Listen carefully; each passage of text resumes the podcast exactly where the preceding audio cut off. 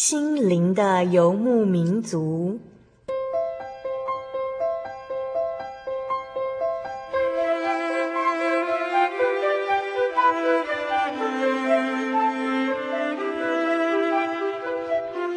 在这个谁都不管谁的后现代社会里，每个人的心灵都是游牧民族。成长的过程就是寻找的过程。每一颗漂泊的心灵，其实都在寻找生命的绿洲。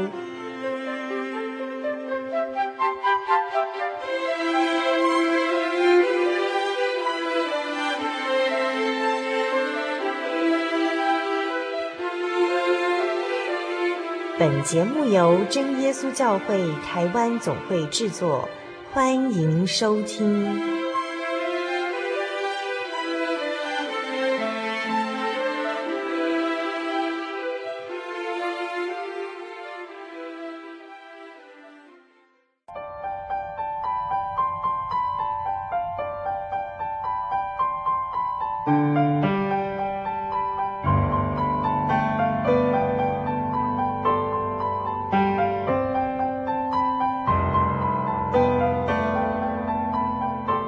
各位听众朋友，大家好，我是小丽莎，欢迎大家来收听今天第五百七十四集的《心灵游牧民族》。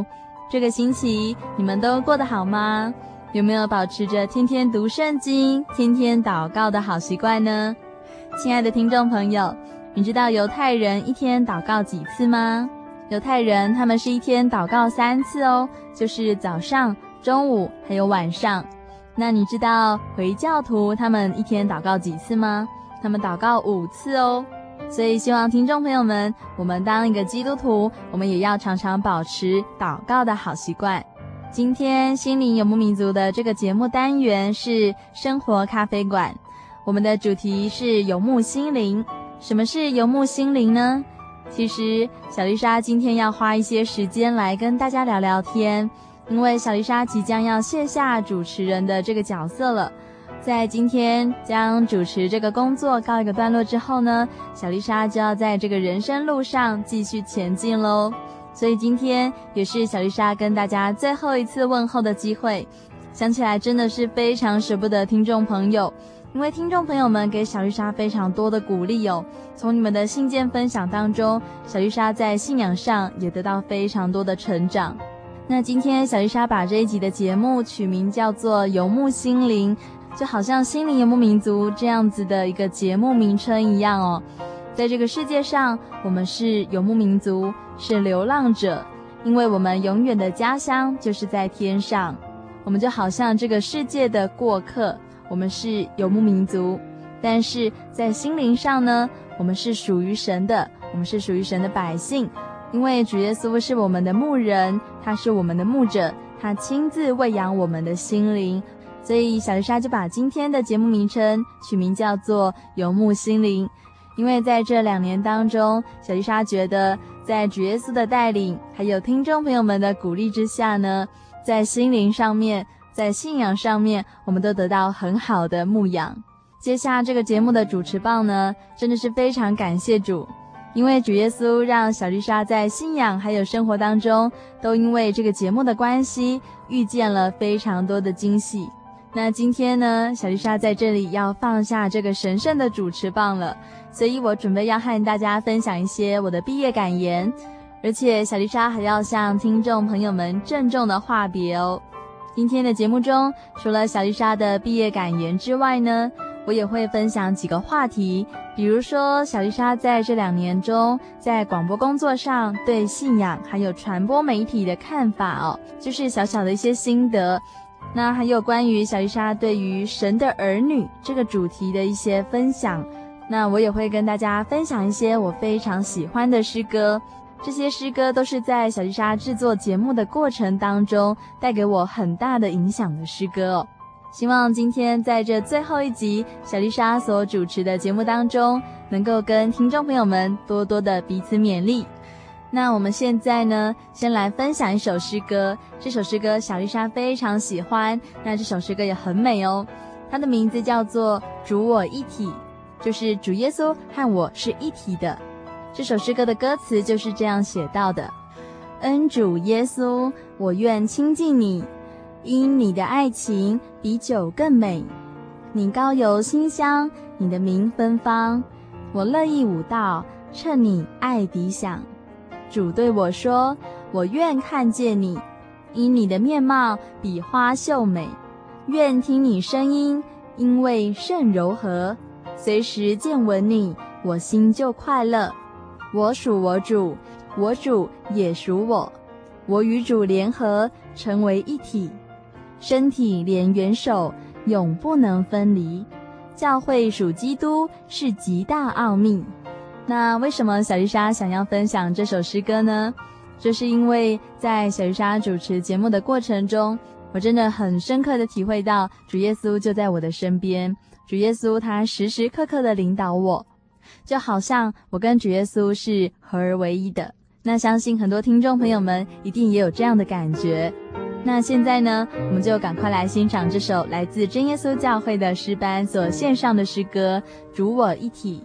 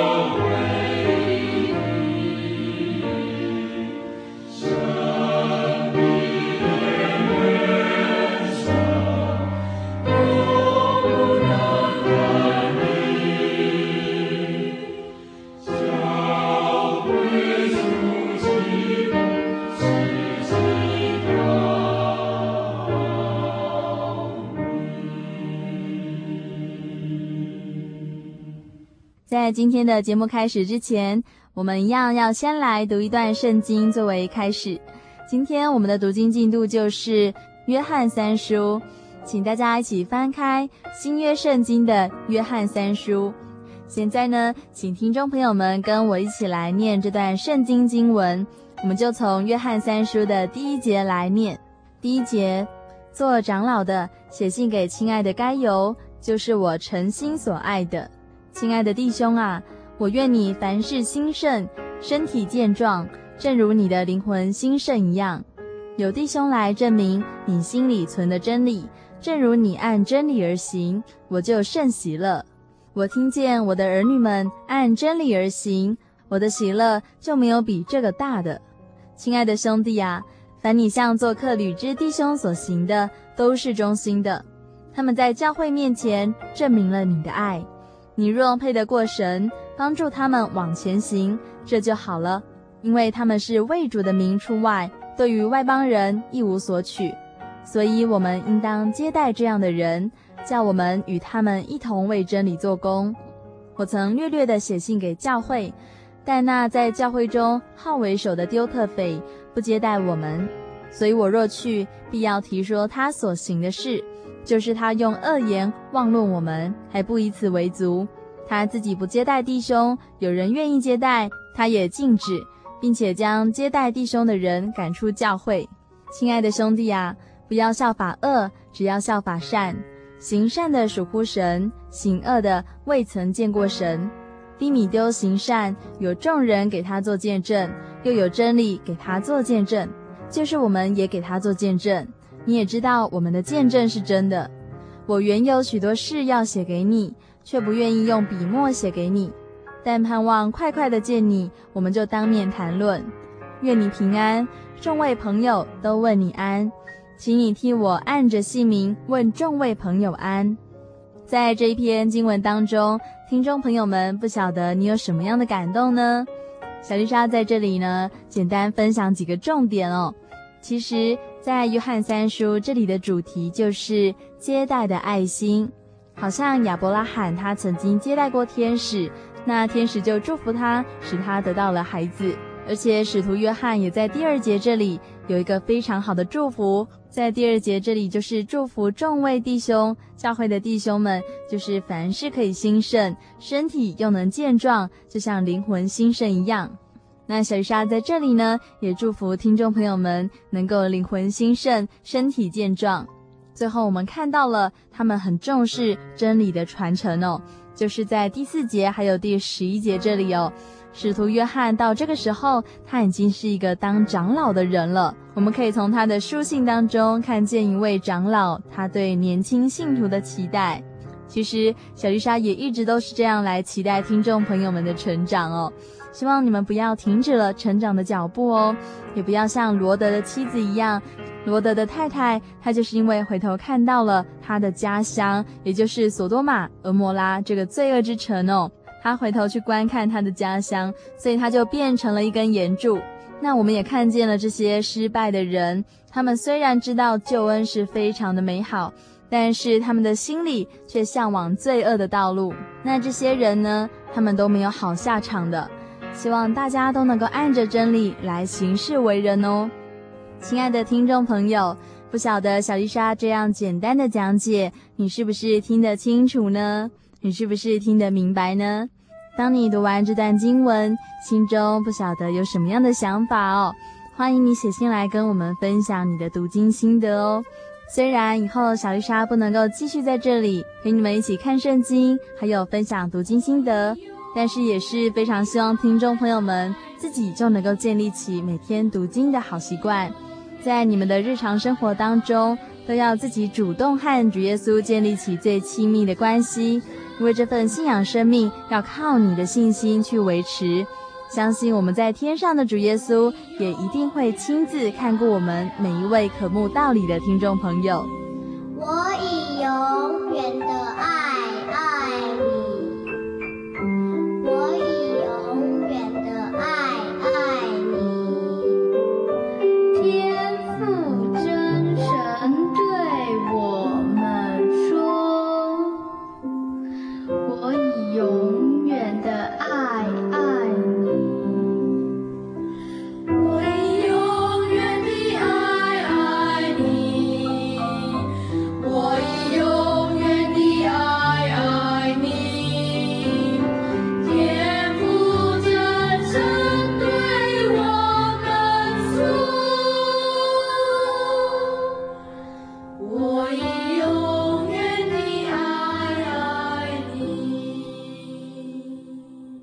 小丽莎这两年来在我们教会的华语福音广播工作岗位上，其实我对宗教信仰与传播媒体有一些小小的心得哦。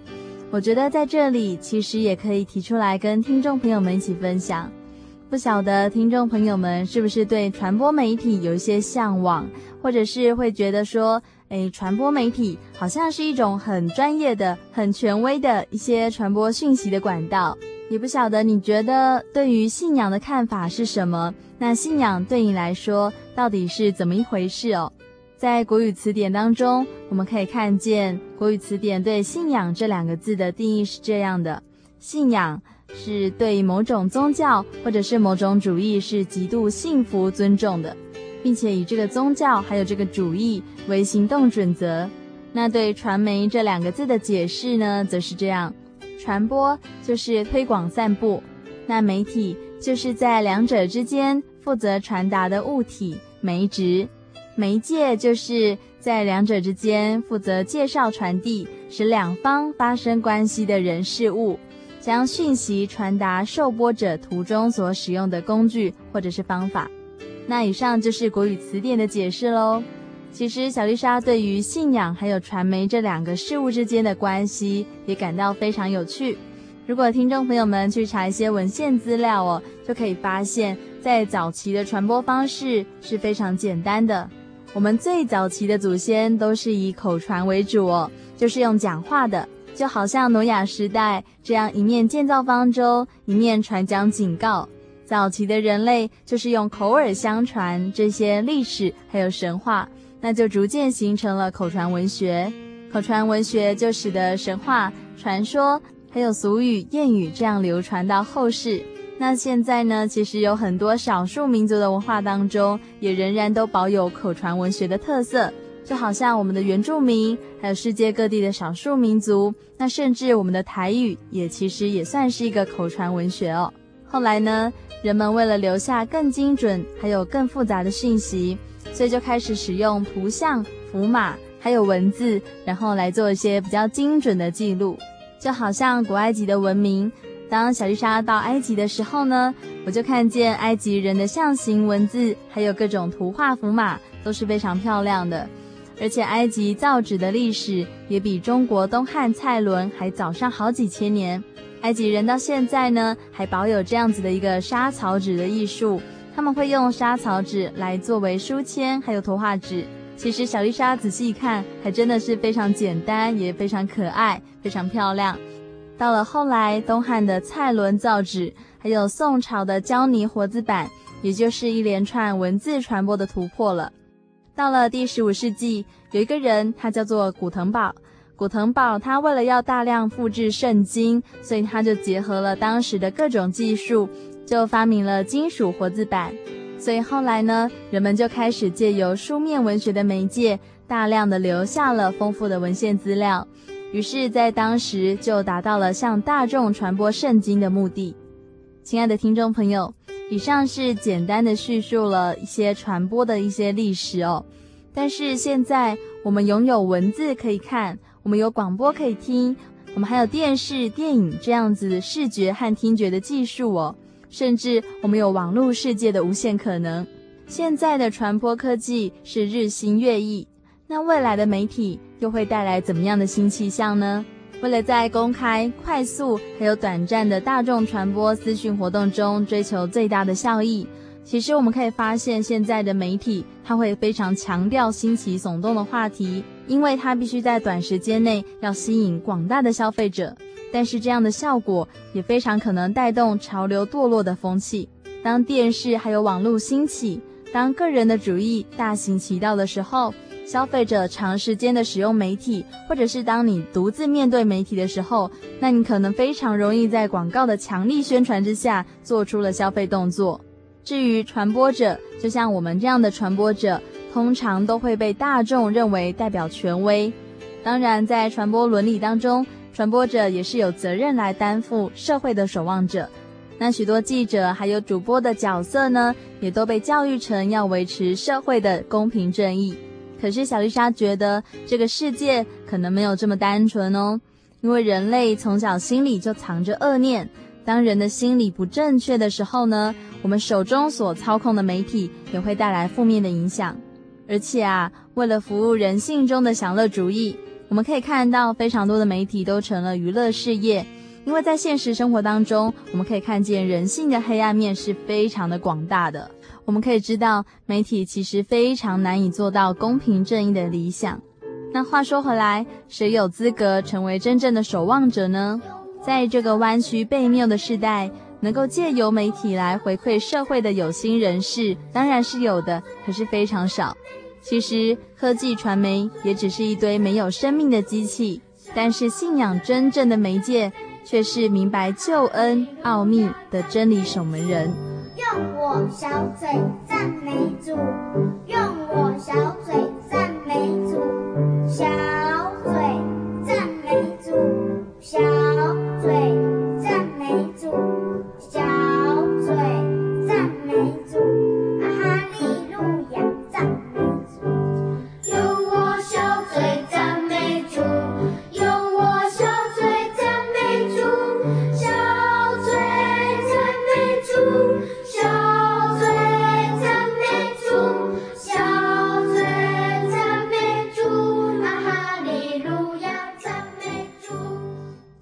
这里有个观念，小丽莎觉得非常值得跟大家分享哦。这个观念呢，就跟我们刚才所听到的儿童诗歌是一样的，就是要用我们的嘴巴赞美主。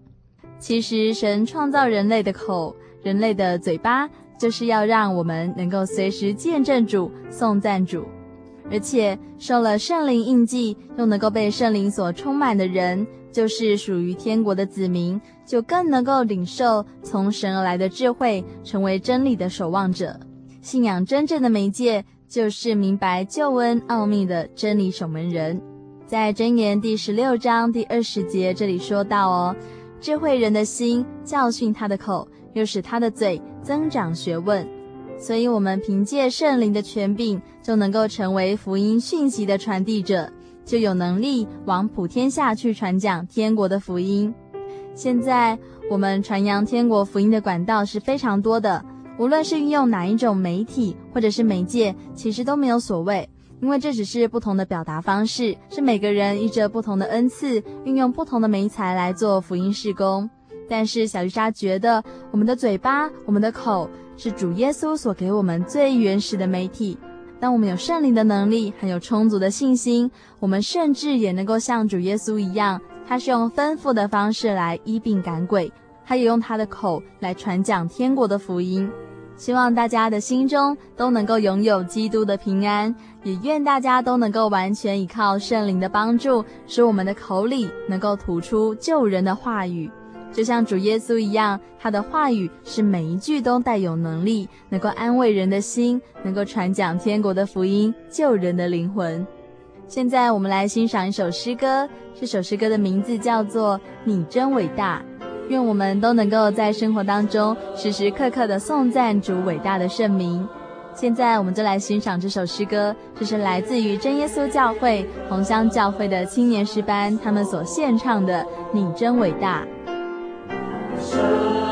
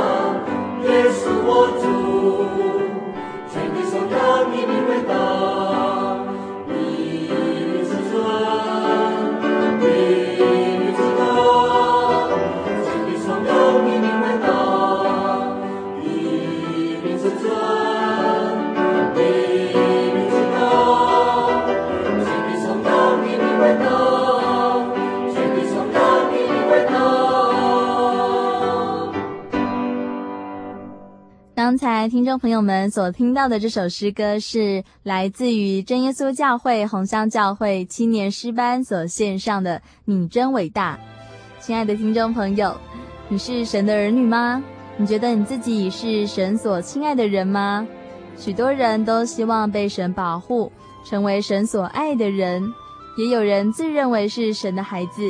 但是，有多少人能够百分之百的确定自己是神的儿女呢？我们从圣经里的观点来做一个解读好了。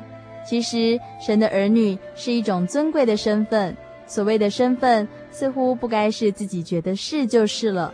尊贵身份的定义，也不是我们自己人类彼此给予的荣耀。那么，谁有权柄来做这样的区隔呢？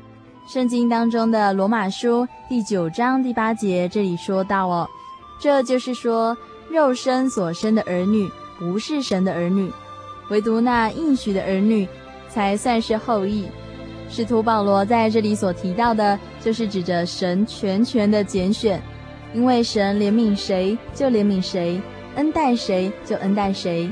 从古时以来所拣选的以色列民，到现在，神也亲自拣选了世界上各国中属于他的子民。所以我们可以看见，神的儿女这个尊贵的名分。并不是世界上的人可以随意自取，这个尊贵的身份是来自于神的应许，所以神之子这个名分是非常荣耀的哦。如果我们渴慕成为神的孩子，那我们有什么途径可以来到主的面前呢？其实这个方法很简单，在约翰福音第一章第十二节这里说到哦，凡接待他的，就是信他名的人，他就赐他们权柄，做神的儿女。所以我们可以看到，神愿意万人得救，神愿意全世界的人都得救。但是这边有一个条件，就是你一定要相信主耶稣的名。使徒约翰在这里告诉我们，凡是信靠主耶稣的人，就能得着这个名分，还有福分。这个福分更带有权柄。但是这个名分并不是成为肉身的以色列百姓，而是灵性上属神的儿女。在罗马书第八章第十六节这里说到，圣灵与我们的心同证，我们是神的儿女。所以我们要当神的儿女，我们要有圣灵的证明哦。当我们在圣灵的见证下，经过正确的大水洗礼，与耶稣同死同复活的时候，我们就成了神的儿女。从此，我们可以大声地喊出：我们天上的父就是我们的主耶稣。从此以后，神就真的是我们天上的父亲了。现在呢，我们先进广告休息一下，待会儿别忘了继续回到节目中，和小丽莎继续我们最后一集的谈天说地。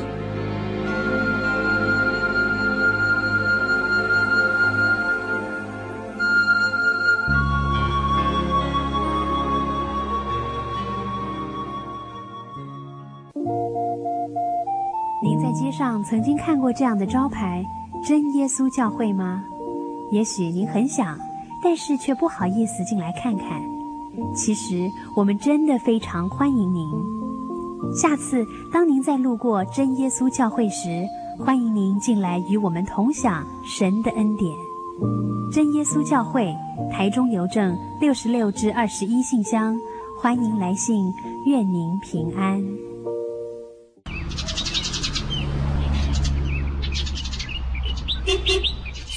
不要讲话，我要听主耶稣说的话。亲爱的听众朋友，大家好，我是主行，与您分享耶稣说的话。耶稣说：“凡在人面前认我的，我在我天上的父面前也必认他；凡在人面前不认我的，我在我天上的父面前也必不认他。”以上经节选自马太福音十章。三十二、三十三节，与您分享，愿您平安。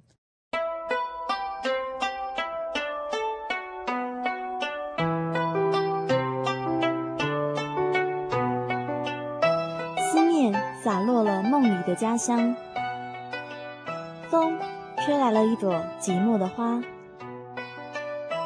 流动的城市，流浪的人生，有些人旅行。是为了要回家。慈爱的天父永远张开他的双臂等候你，回到耶稣的怀抱，这是你永远的家乡。欢迎来到喜信网络家庭，triple w 点 j o y 点 o r g 点 t w，真耶稣教会为你点亮回家的路。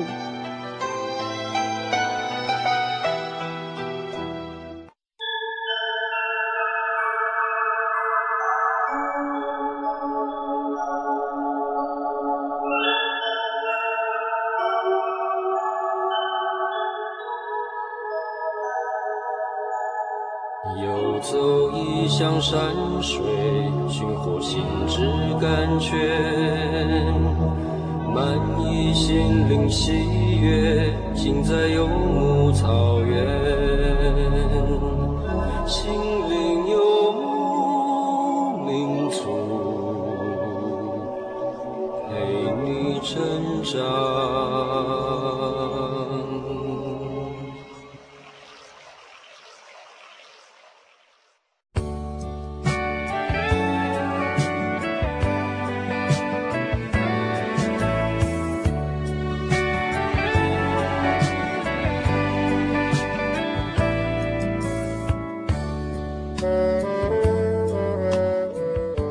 听众朋友，大家好，我是小丽莎，欢迎大家回到今天的心灵游牧民族节目当中，欢迎你来收听今天第五百七十四集的心灵游牧民族。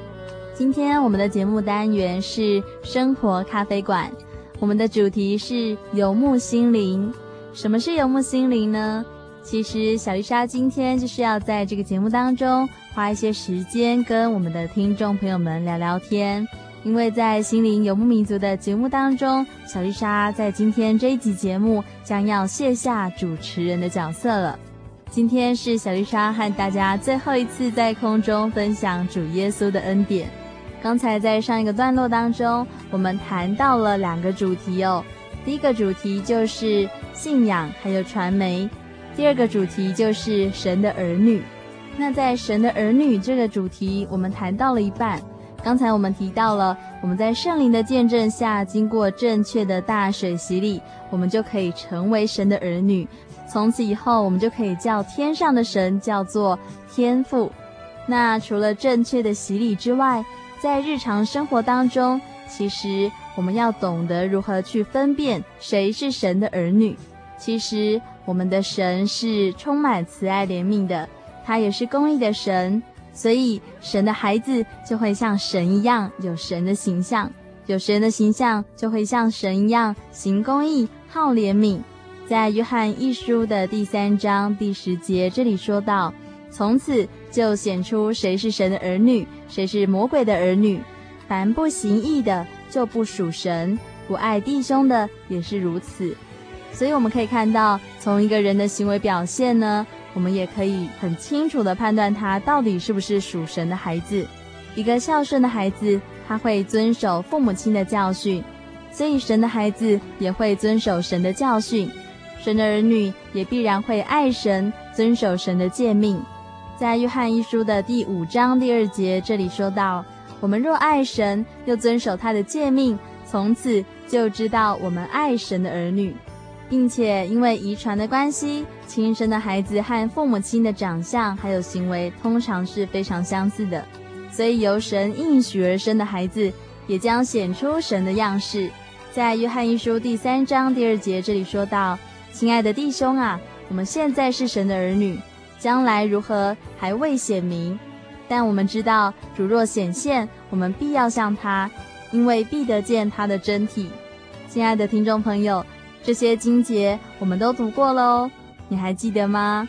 要作为神的儿女，我们也有一些要尽的义务哦。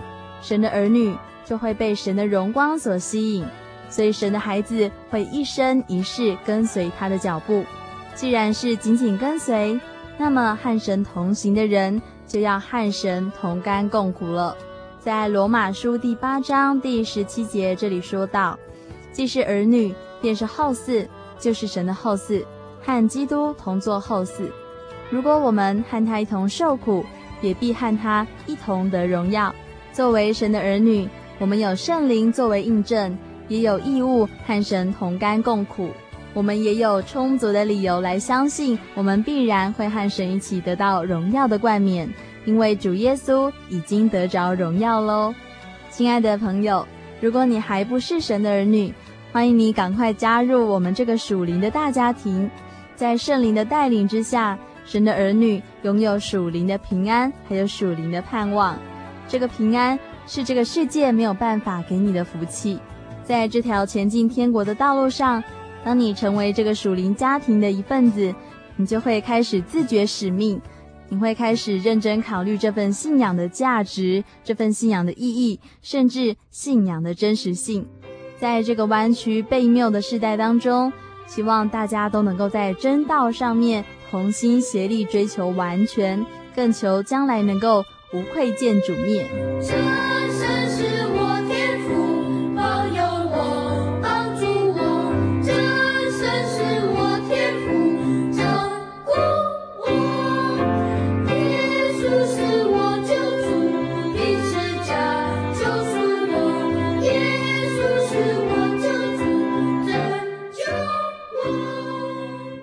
现在小丽莎再来跟大家聊一个主题好了，这个主题就是走在主路上。其实小丽莎在大学的时候，我们同学之间很喜欢聚餐，我们常常会聚在一起吃东西，然后一边分享我们彼此的梦想、对未来的憧憬哦。那个时候呢，我们常常会喜欢问对方一个问题，或者是问自己一个问题，就是五年到十年之后。你会是怎么样的一个人呢？那我又会是怎么样的一个人呢？我会拥有一些什么吗？那我会在哪里？我会在做一些什么样的事情？我们很喜欢这样彼此问问题哦。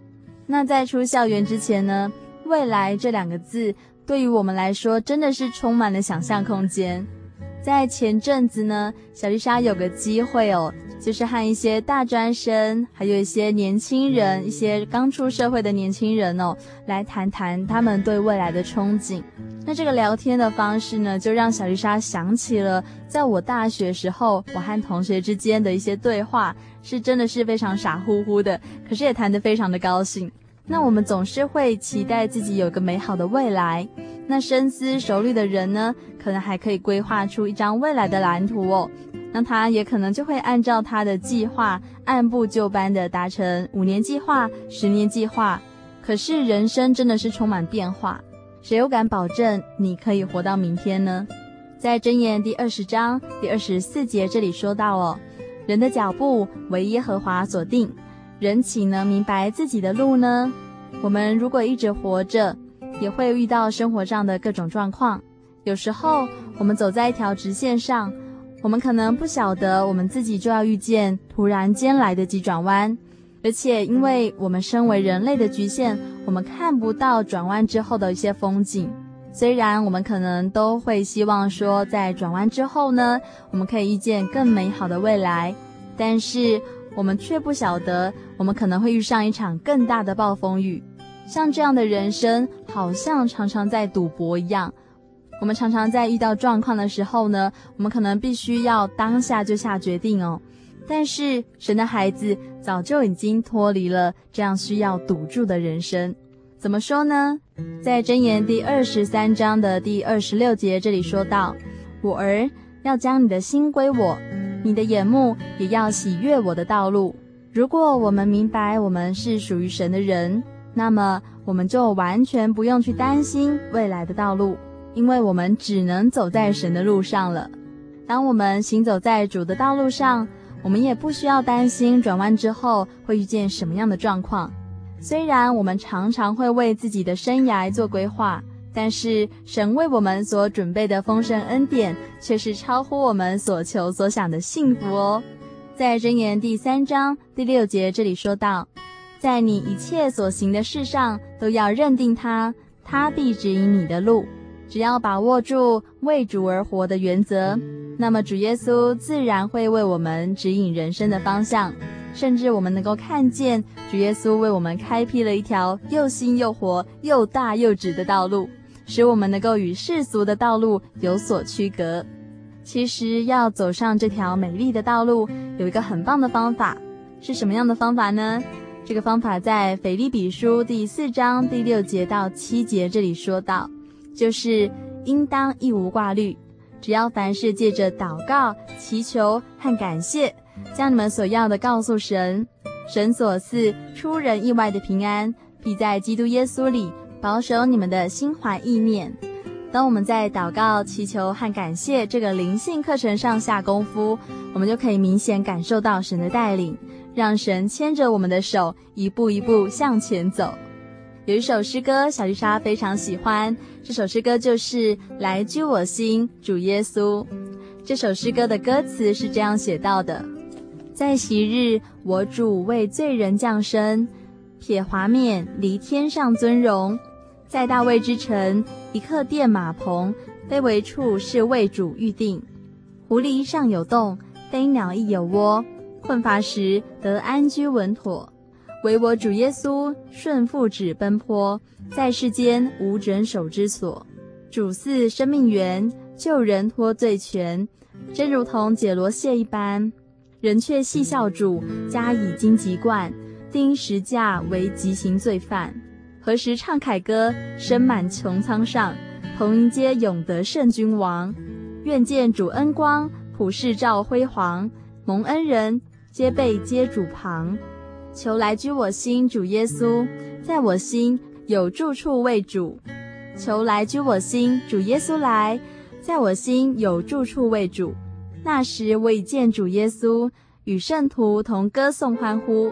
那时我已见基督耶稣，与圣徒同歌颂欢呼。这首诗歌由真耶稣教会的温以庄老师所献唱，希望听众朋友们也会喜欢。我们现在就一起来聆听这首诗歌，来居我心，主耶稣。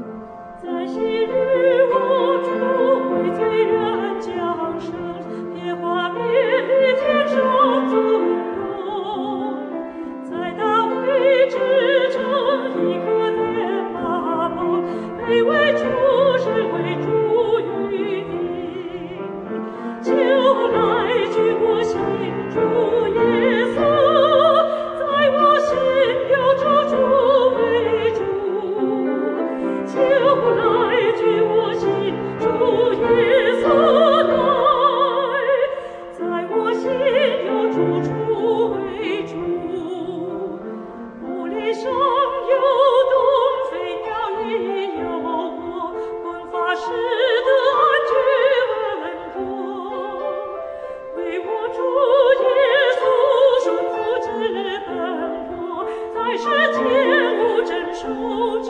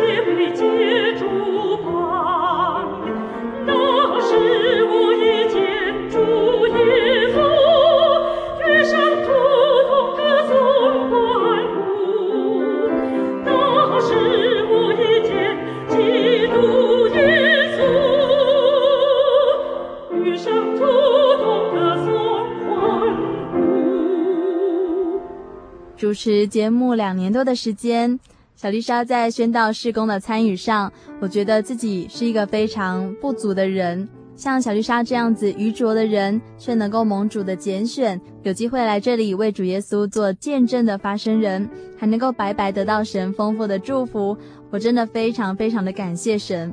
而且小丽莎在这个工作岗位上，我所遇见的每一个节目来宾，都好像是我的人生中的老师。在这两年当中，我所录制的每一个节目，对我来说都好像一堂一堂的属灵课程。使我在信仰之路上大开眼界哦！不晓得听众朋友们，你会不会跟小丽莎有同样的感觉哦？尤其是在见证人他们身上，我感受到神的作为，也看见他们为主耶稣广传福音的精神。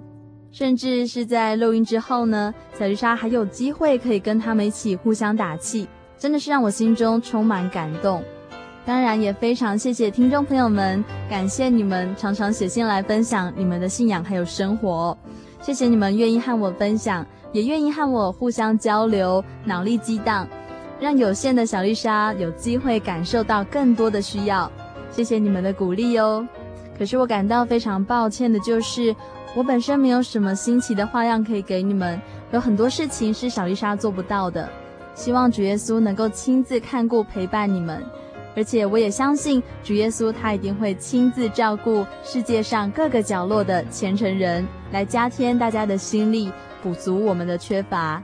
在格林多前书第四章第九节这里说到：“我想神把我们使徒明明列在幕后，好像定死罪的囚犯，因为我们成了一台戏，给世人和天使观看。”我觉得保罗所写下的这节经文，将我们的人生描绘得非常传神，因为我们每个人好像都在演一场人生的戏。真的很希望听众朋友们，你们也可以好好的演出你们的人生戏码，这样在天上的神还有天使都能够为我们鼓掌。对于每一位直接或者是间接帮助心灵游牧民族的听众朋友，小丽莎在这边向你们致上最大的谢意。愿主耶稣纪念你们的用心，也盼望听众朋友们能够继续支持这个节目，还有新任的主持人。也愿大家在各自的福音岗位上持守真道，一生走在主路上，到老也不偏离。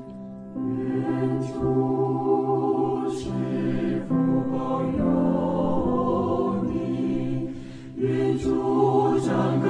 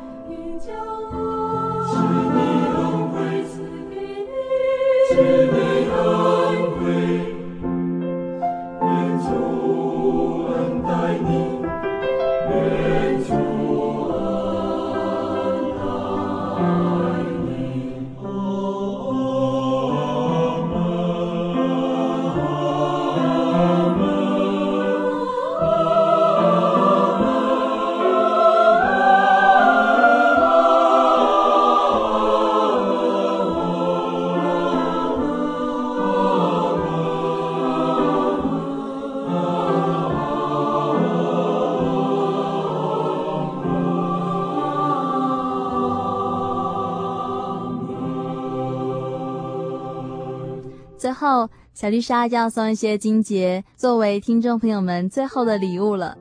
我们先来看到犹大叔的第一章第二十节，犹大叔第一章第二十节到二十一节哦。这边说到：“亲爱的弟兄啊，你们却要在至圣的真道上造就自己，在圣灵里祷告，保守自己，常在神的爱中，仰望我们主耶稣基督的怜悯，直到永生。”阿门。小丽莎真的很喜欢唠叨哦，就是一直在叮咛听众朋友们。可是也非常希望你们可以自己找时间读经祷告，而且一定要找机会来真耶稣教会聚会哦。因为你们来到我们的教会，一定会感受到神的同在，你会非常清楚的知道这是一间神亲自建立的教会。只要听众朋友们来，就会知道了。我们再来看腓立比书第四章第四节。腓立比书第四章第四节，你们要靠主常常喜乐。我再说，你们要喜乐，当叫众人知道你们谦让的心，主已尽了，应当一无挂虑，只要凡事借着祷告、祈求和感谢，将你们所要的告诉神，神所赐出人意外的平安，必在基督耶稣里保守你们的心怀意念。希望大家在主耶稣的爱里头得着充足的平安，而且因为这样的平安可以心满意足哦。神从天上所降下来的福气是很大的，来自于神的平安是这个世界所找不到的。以上小丽莎所送给大家的两段经文，也是我的好朋友们所给我的祝福。希望大家都能够在主的爱里头得到造就。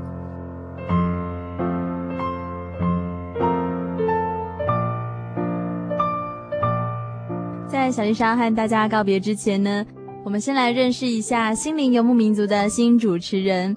现在呢，就请我们的新主持人跟大家打声招呼吧。哈利路亚，各位听众朋友，大家好，我是阿弗拉，欢迎阿弗拉来到我们的节目当中哦。真的很高兴我们的节目有这一位生力军的加入。那其实听众朋友们应该对阿弗拉的声音不是很陌生，因为阿弗拉他也曾经在节目中亮相过。那现在呢，我们就先请阿弗拉来跟大家介绍一下。嗯，你从哪里来？还有你在学校里的主修科系是什么科系呢？嗯，大家好，我从台南来的，然后我在大学的主修科系是社会工作系。那为什么你的名字要叫做阿弗拉？哦、呃，阿弗拉其实是我的英文名字。那我在字典中发现它的意思是希伯来文的灰尘的意思。那我很喜欢呃灰尘这个东西。哦，真的吗？对，就像圣经当中说，我们人不过是尘土一样。但是这个名字真的很好听，叫阿弗拉。嗯，因为阿弗拉原本是希伯来文，后来变成英文名字这样子，所以它其实蛮有意义的。阿弗拉这个名字，嗯、那以后听众朋友们，你就会常常听到阿弗拉这个名字哦，因为他就是我们的新主持人。那请问一下，阿弗拉，你为什么会想来这里为主耶稣做这个侍奉的工作呢？因为我今年刚好从大学毕业，就有机会来到总会做这个视听相关的工作的一种学习，继续的接任了小丽莎的一个呃主持人的工作，对，当我徒弟。其实做这份工作，其实最重要就是求来自于神的力量，还有听众朋友们的支持。所以愿主耶稣祝福阿弗拉，使阿弗拉在这份传福音的工作上面呢，能够充满神的恩典。而且看见听众朋友们的成长呢，那主持人也会跟着得到很多的造就，很多的成长哦。那也希望听众朋友们能够继续支持我们的节目，还有支持我们的新主持人阿弗拉。在下个星期的节目当中，我们就会由阿弗来跟听众朋友们见面喽。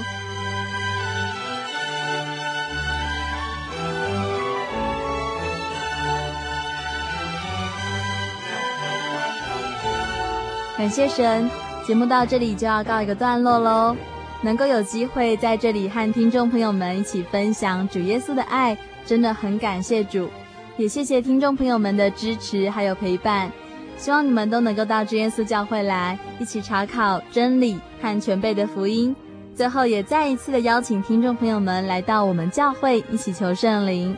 如果你要来信索取圣经的函授课程，来信请寄。台中邮政六十六支二十一号信箱，台中邮政六十六支二十一号信箱，或传真至零四二二四三六九六八，注明“心灵的游牧民族”节目收就可以了。本集的节目内容，如果你有任何的感想，也非常欢迎你写信来跟大家分享。在这里就要跟你们正式说再见喽，希望听众朋友们在下个星期的同一个时间，也能够继续收听我们的节目。我们的新主持人也会在这里等着和大家见面哦。我是小丽莎，愿神祝福你们，愿神与你们同在，平安再会。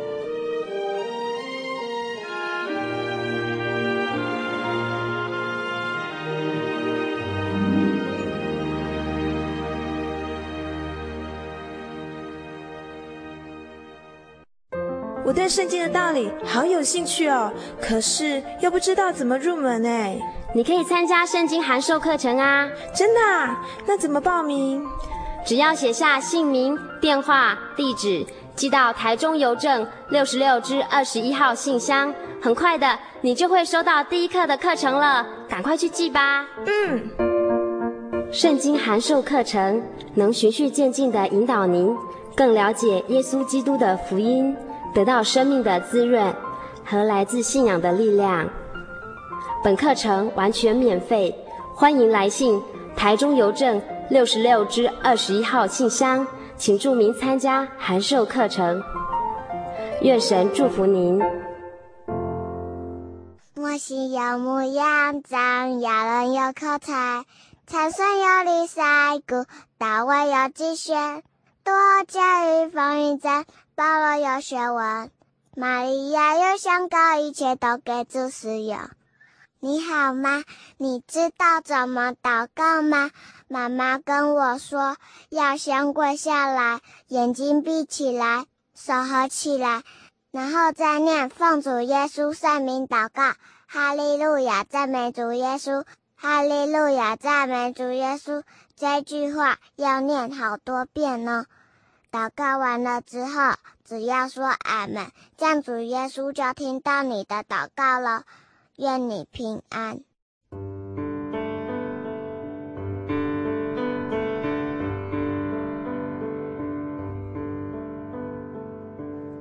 有什么地方能让你疲惫的心灵得到休息？有什么声音能抚慰你面对生活的不安与焦虑？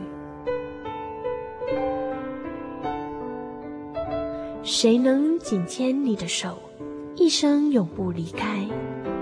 谁能为你擦去眼泪？谁能为你舍弃一切？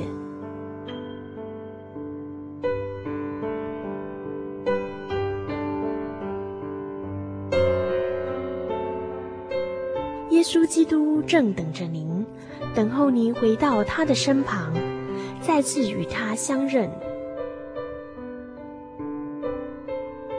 欢迎您至各地真耶稣教会，让我们的疲惫与不安，在他怀中得到安歇。